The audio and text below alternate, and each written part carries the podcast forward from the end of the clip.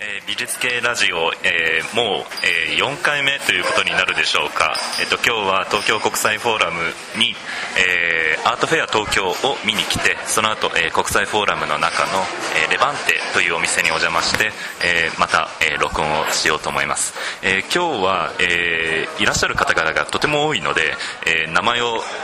各自あのおっしゃってください。はい名前をあのってください。美術家の彦坂直義です、えーこのアートフェアに出品しております。えっ、と建築評論をやっている五十嵐です。よろしくお願いします。はい、えー美術研究の太田武雄です。美術家の田島奈穂子です。よろしくお願いします。浜田由美です。会社員をしております。よろしくお願いしますあ美術作家をしてます池田康介です、えー、とさっきまでそのビッグサイトであのバイトしてましてちょっと抜け出連れ出して来られましてあの なんかよくわからないまま参加してるって感じです。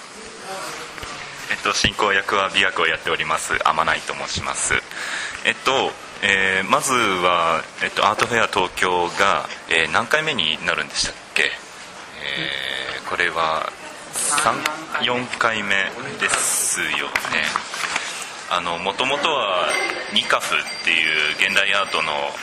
アートフェアがあってその後アートフェア東京あるいは同時開催で101東京っていうのもあるわけですけれども、えーそこら辺のお話っていうのはどなたに伺ったらいいんですかねまず。まあ、あのニカフの段階から知ってますけれども、あの何を話したらいですかね。つまりあのやっぱりこの経済的な状況が悪いので、うん。それにつなげるような形で例えばニカフが終わっちゃったいきさつとか。ニカフはね例えばあの最初の頃大きなシンポジウムあった時私もパネリストで出てますけどもその時にまあはっきり僕はだからこれは砂上の楼閣だって言ったんだけども第1回目例えばその横浜のパシフィコでやったわけですけどもその1回目その売ってはいけないっていうアートフェアになったわけですね。売ってはいけない。どういうこと？アートフェアなんだけど、売っちゃいけないああ売っちゃいけない、うん、それでしかも外国からたくさんギャラリーさん、一番たたくさん出店しててで売っちゃいけない売っちゃいけないって会場の都合ですか？そう。それで会場の都合で売っちゃいけないっていう。だけどそういうことっていうのはさおかしいわけですよね。そのアートフェアなんだから売るべきですよね。それからまああの主主催者っていうかその幹幹部に知り合いがいたから話はずぶ聞こえてきてたんだけども例えば今回日動画廊さん出てますけどその時で言えば日動画廊が出たいっていうとそれを拒絶して排除したのね、それからもう一つはもう一つ晴海でアートフェアがありまして同時に。でそれはだからフジテレビギャラリーが2つに割れたわけですね。内内部構想。だから白石さん白石コンテンポラリーアートの白石さんと山本さんって社長が分裂しててそのためにアトフェアが2つあったっていう状態なんです。僕両方とも出してましたからよく知ってるんですけどそういうふうに内部分裂しててそれでしかも売っちゃいけない。だからその、まあ、僕から見ると理念がないっていうのをすごく感じたのね。で、まあ、かなり僕はまあはっきりとその、えー日本の一番有料な美術賞を集めるべきだと。何も現代美術だけである必要はないと。あの骨董賞も有料なものを集めそれからその日本画賞なりそれから具象の洋画も含めてとにかく日本で一番有料な美術賞を集めてそのその中のしかもいい作品を集めて皆さん忙しい日本の皆さん忙しいからここに来れば短い期間に一番いいもの見れますよとそういうものをやるべきだっていうふうに主張したんだけども、まあ、それは、まあ、僕が言った窓口っていうのは今東京ガラの社長の山本浩二さんだけどその人にはかなり強く言ったんだけども、まあ、彼はやっぱりこうなんていうかな日本的な人で皆さんの動向の中で生き生きていくタイプだからこう理念で押し押していく人間じゃなくてね。だからただ結果的には今回のそのアートフェア東京の中にはそういう思想がだから僕が喋ったような思想が流れ込んではいるわけね。その時はじゃあいわゆる現代美術だったんですか？そうです。そうですね。今回のはいろいろこううん。だから僕僕はそれは無無理だというのはだから現代美術だけをやるっていうそういう体質みたいのが現代美術の中にあって日本ってそうなんだけど土俵を変えるっていう思想がずっとあってその現代美術以外のものは全部こう排除してしまうっていうのが強くあったわけですね。でその中でしかもそういうふうにこう、まあ、見よう見まねで真似をするわけだよね。つまり本当のアートフェアをやるんじゃなくて、まあ僕から見るとそういうそういう。ことじゃあそのニカフからアートフェア東京に変わって、まあ、まずはアートフェア東京で働いてて実際にどうでしょうかっていうことを池田康介さんにお伺いしたいんですけれど。えーとまあ、4日間ずっとバイトしてるんで多分一番結構長くいるんではないかというふうに考えるんですけれど、えー、とでたまたま僕昨日同じお昼ぐらいにこの店に来て、まあ、斉藤玉樹さんとかとたまたま一緒に話したんですよね。でまあなんか萌え系が多いっていうことで一応一致して要するに萌え系プラス技術派っていうので大体なんか一つの傾向がある。系ってなんか今日キャラっぽい作品が多いとかそういうことでもなく。あーというかあのなんていうの萌えキャラっていうか萌え女の子をあのそうですね。でまあ基本的にその伝統技法プラスその萌え系のコンビネーションでせあの作品として成立させるっていうこと。だからまあかなりあのなんて状況としてはあのシビアな経済状況なのでまあある程度こう技術的になんか確保されてないと売れづらいだろうと。まあと同時に、まあ、ある種のそのなんていうのかな、まあ、受けやすさみたいなキャッチさっていうのをまあ組み合わせて要するに端的に足すと萌え系プラス伝統技術っていうのがまあ一つの方法論としては出てくるんですね、まあ、それがあの一つのあの一つの割とこう傾向としては見えたかなでそれの前提としてはやっぱり、まあ、た例えばその、まあ、若手って言われる人が大体今その30とか30過ぎぐらいの人っていうのは、まあ、およそその、まあ、2000年ぐらいに、まあ、大体大学に入ったとかそれぐらいの患者要するに、まあ、村上隆とかがあの、まあ、世界的にどんどんこう戦略を始めてきたような世代だしで、まあ、あるいはその後の、まあ、マイクロポップみたいなああいう、まあ、ある種こうまあ、漫画とか、まあ、アニメとかの表現をこう散達しつつ、まあ、アートに持ってくるっていう、まあ、そういう人たちがある一定の層としてあの、まあ、若手のあの層を、まあ、少なくともそのアートフェアっていうところにおいて割とこう持ち出されるような傾向性っていうのを作まあ、一つの層を作ってるのかなっていう感じは大雑把に、まあ、昨日たまたまその斉藤さんとかと一緒に話して。僕も全く美術の専門外ですけど例えばざっと見て思ったのはなんかなんかねにネオ日本画じゃないけどちょっと金屏風風の背景に、まあ、ちょっと今言った萌えキャラっぽいやつがある作品が多いような印象を思ったんですけどやっぱそうなんですか？そのそういう傾向はすすごくなってると思いますよね。だからまあいや単純になんかその現要するに村上さんとかあまああるいは山口明さんとかあの相田さんとかそういう世代がいてまあそれそれからある種こうまあそそれをこう影響を受けつつずらすっていうことになると割とまあその工芸的な技法を使うとか、まあ、あるいはその日本画の技法を使うとかっていうことプラス、まあ、もちろんそのキャラクターみたいなものであの作品をまあそれこそキャラクタライズしようとするまあ、そういう、まあ、そこにおいてしか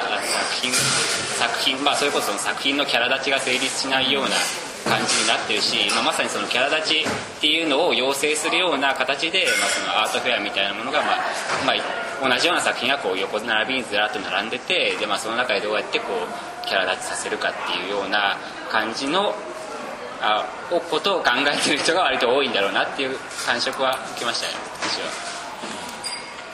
まあ、そのようにして売れ線を置かないとアートフェアっていうのは美術館やギャラリーでの、まあ、こ個展とかとは比べて、えー、とやっぱり層を厚くしないと。立たないんですよね、でまあ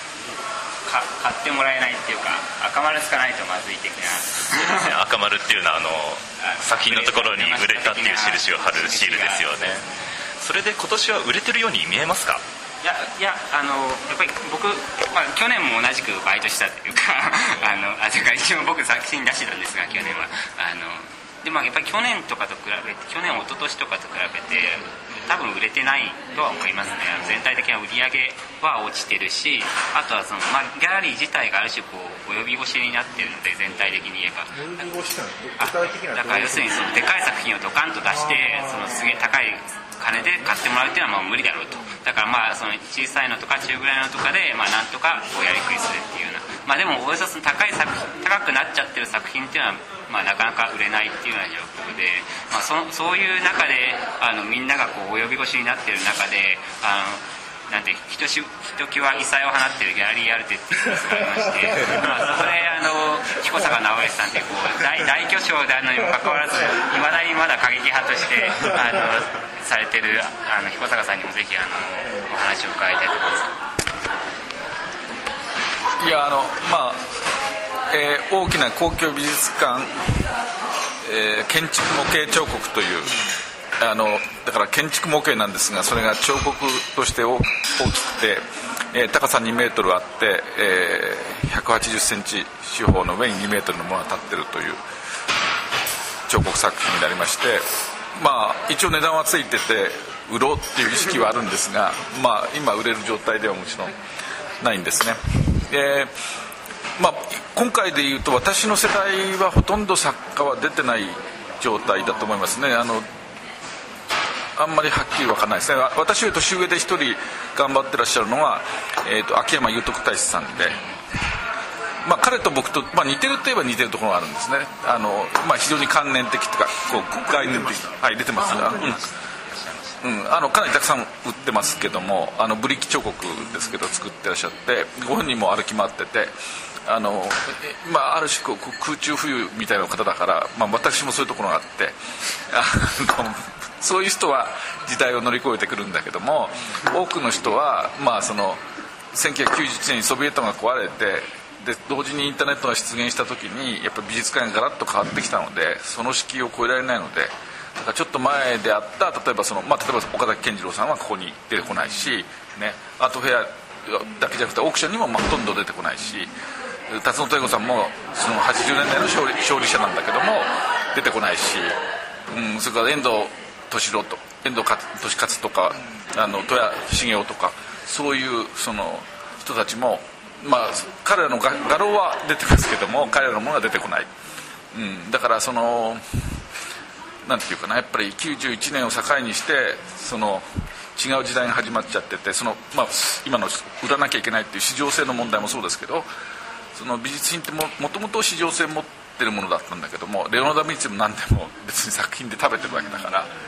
それがどっかから売らなくてもいいみたいなその神話が成立した時期があったんだけどもそういうものがまあこう外されちゃった状態になってるんですね。まあそのえーと、そういう点で言うと、えっと、美術品を売っていいんだあるいは買っていいんだという意識はだいぶ定着したようには見えるんですけれどもえっと、その辺はニカフから、えっと、アートフェア東京あるいは101東京っていうふうに続いていく中で101っていう。んですか？ああそうですか。それをある種のイメージ戦略。なるほど。それをうんどうするのかな？えっとまあそういうふうにいろいろついてきている中で定着してきているっていう意識はありますか？あそうですね。あのだから一時期前にそのアートバブルっていうのがあってでまあこの間のあのリーマンショックとかであの不況になって下火になってはいるんですがとはいえあの、まあ、すごくお客さんもたくさん来てるしあのそこまでその以前のその二カフみたいな状態のような感じに戻るっていうことではないんじゃないかというふうに僕は思いますけどね。だからあるなんていうか一般的なレベルでのこう定着度っていうのはあの、まあ、出てきてるんじゃないかとは思いますね。ただまあそれがなんて必ずしもその作品の質とあそれをその水準を上げることになるかというと、まあ、また別の話っていうか、まあ、要するにそのビッグサイトってあの確か磯崎さんでいうと日本五大粗大ごみ建築なんですよね。で、まあ、要するにまあその五大ごみの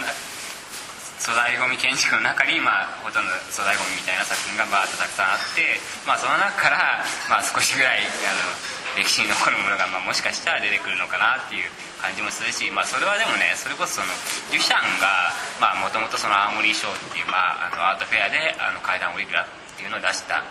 ていう、まあ、そういうレベルというか、まあ、そういう段階から、まあ、大体そそんなもんなんじゃないかなっていう感じはするんですよね。まあ大体その粗大ごみみたいなもんでその中からなんかよくわかんないけど、まあ、歴史に残るようなものが出てくるっていうようなそういうレベルなのでだからまあそんなにこう取り立てて一般的に考えることもない。まあもともとそんなもんなんじゃないかっていう感じはしてるんですよそうですね。まあじゃあ、えっと、大体アートフェア東京に関して。ちょっと付け加え付け加えますか。あのやっぱり僕らの世代でですねあちょっと懐かしいなっていう顔を探してこの会場で全然あの見当たらないので、まあ、途方に暮れるっていうのもあるんだけどでも彦坂さんの話に付け加えると,、えー、っと島修一さんが出してらっしゃったですね。島さんがあの小さい小さいあの油彩画を出していて、まあ、これ懐かしいなと思ったんです、まあ、島さんもこういう売れ線の絵を描いてるんだなということ。と吉本作次さんという人がいて、うん、この人は昔あの京橋の明池田で大きなペインティングをやってた人ですけどもこの人もいかにも売り絵風の作品を出してるということで、まあ、懐かしくもありまたこう時代の変遷をあの感じさせられるとこだったですね。なんかせっかくなんでコメント少しずつなんか見たなんか一言。田島さんからなんか。いい じゃあせっかくなので、えー、っとま、拝見してもう皆さん言われた通りこのまず技法的に確かであるものとやっぱりその日本的なもののこ古典と言われるような技法がうん多いのとうんあと、うん、そんなに過激性は感じなかった作品が多かったと思います。でうんそうですね。プラスそのうん萌え系で大体全部見てると今の時代がよくわかるというか、うん、似た作品ももちろん何作家かいましたし、まあ、自分をそれにこう当てて考えるとこういうベースのもとにでもなおかつ今並んでる作品とは違うものを出していかないと、まあ、当たらないというか無理だろうなっていうことで大変勉強にはなりました。と私は今日初めてこんなに一日になんかもう一生分と言っていいくらいなんかこうアート作品を見てもう頭が火事になりそうな感じなんですけどその中でこうなんか水ゴケじゃないですかまあ、もちろん水ゴケはちょっと新しいアートかなと私アートなんだろうかって 個別の話はそう。ね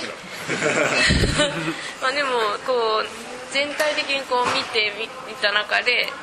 まあ、印象に残るかどうかって言われると、まあ、そのいわゆる水苔はもしかしたらこう他とは違っているかもしれないなって単純に何にも知らない人が見るとそう思っちゃうんじゃないかっていうその他のものは割とは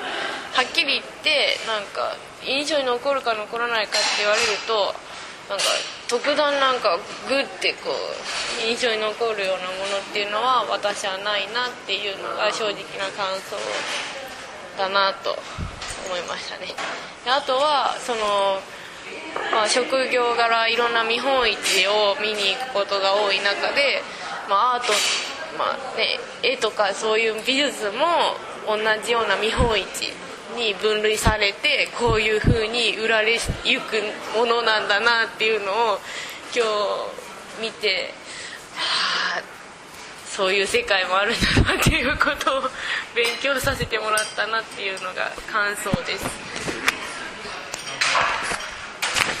まあ、僕基本的にあの美術の専門ではないので、まあ、美術見に来ても大体美術館なので,、まあ、あのでアートフェアは去年石上さんとトーク石上純也さんとトークがあったんで自分が出演したのでまそれで実は初めて見たんで、まあ、僕も2回しか見たことないんですよ。で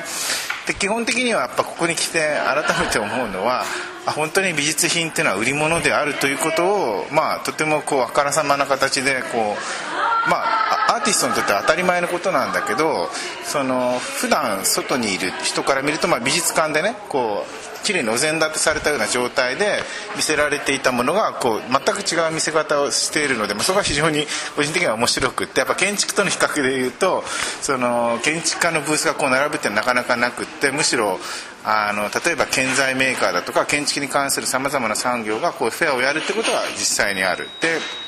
まあ、ただあの話を聞きながらちょっとあのあえて似たようなもので思い出すとその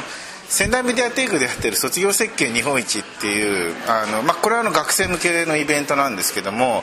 あの600ぐらいのあの建築の学生の卒業設計が全国から集まって、まあ、メディアテイクの2フロアを埋め尽くして、まあ、ブースを作って模型がこうずっと並ぶって風景が、まあ、実はこれに似てただまあそっちの方はあの無理やりに日本一をねあの審査員バトルして決めるんで違うイベント性があるんですけども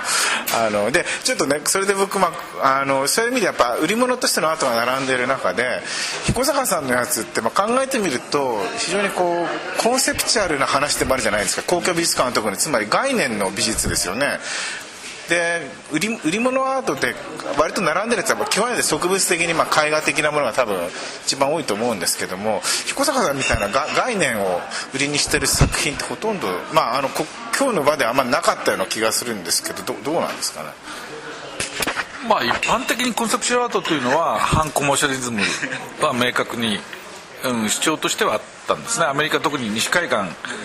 がコンセプチュアルアート強いですけども彼らはまあ少なくともイデオロギー的にはコマーシャリズムを否定してだから、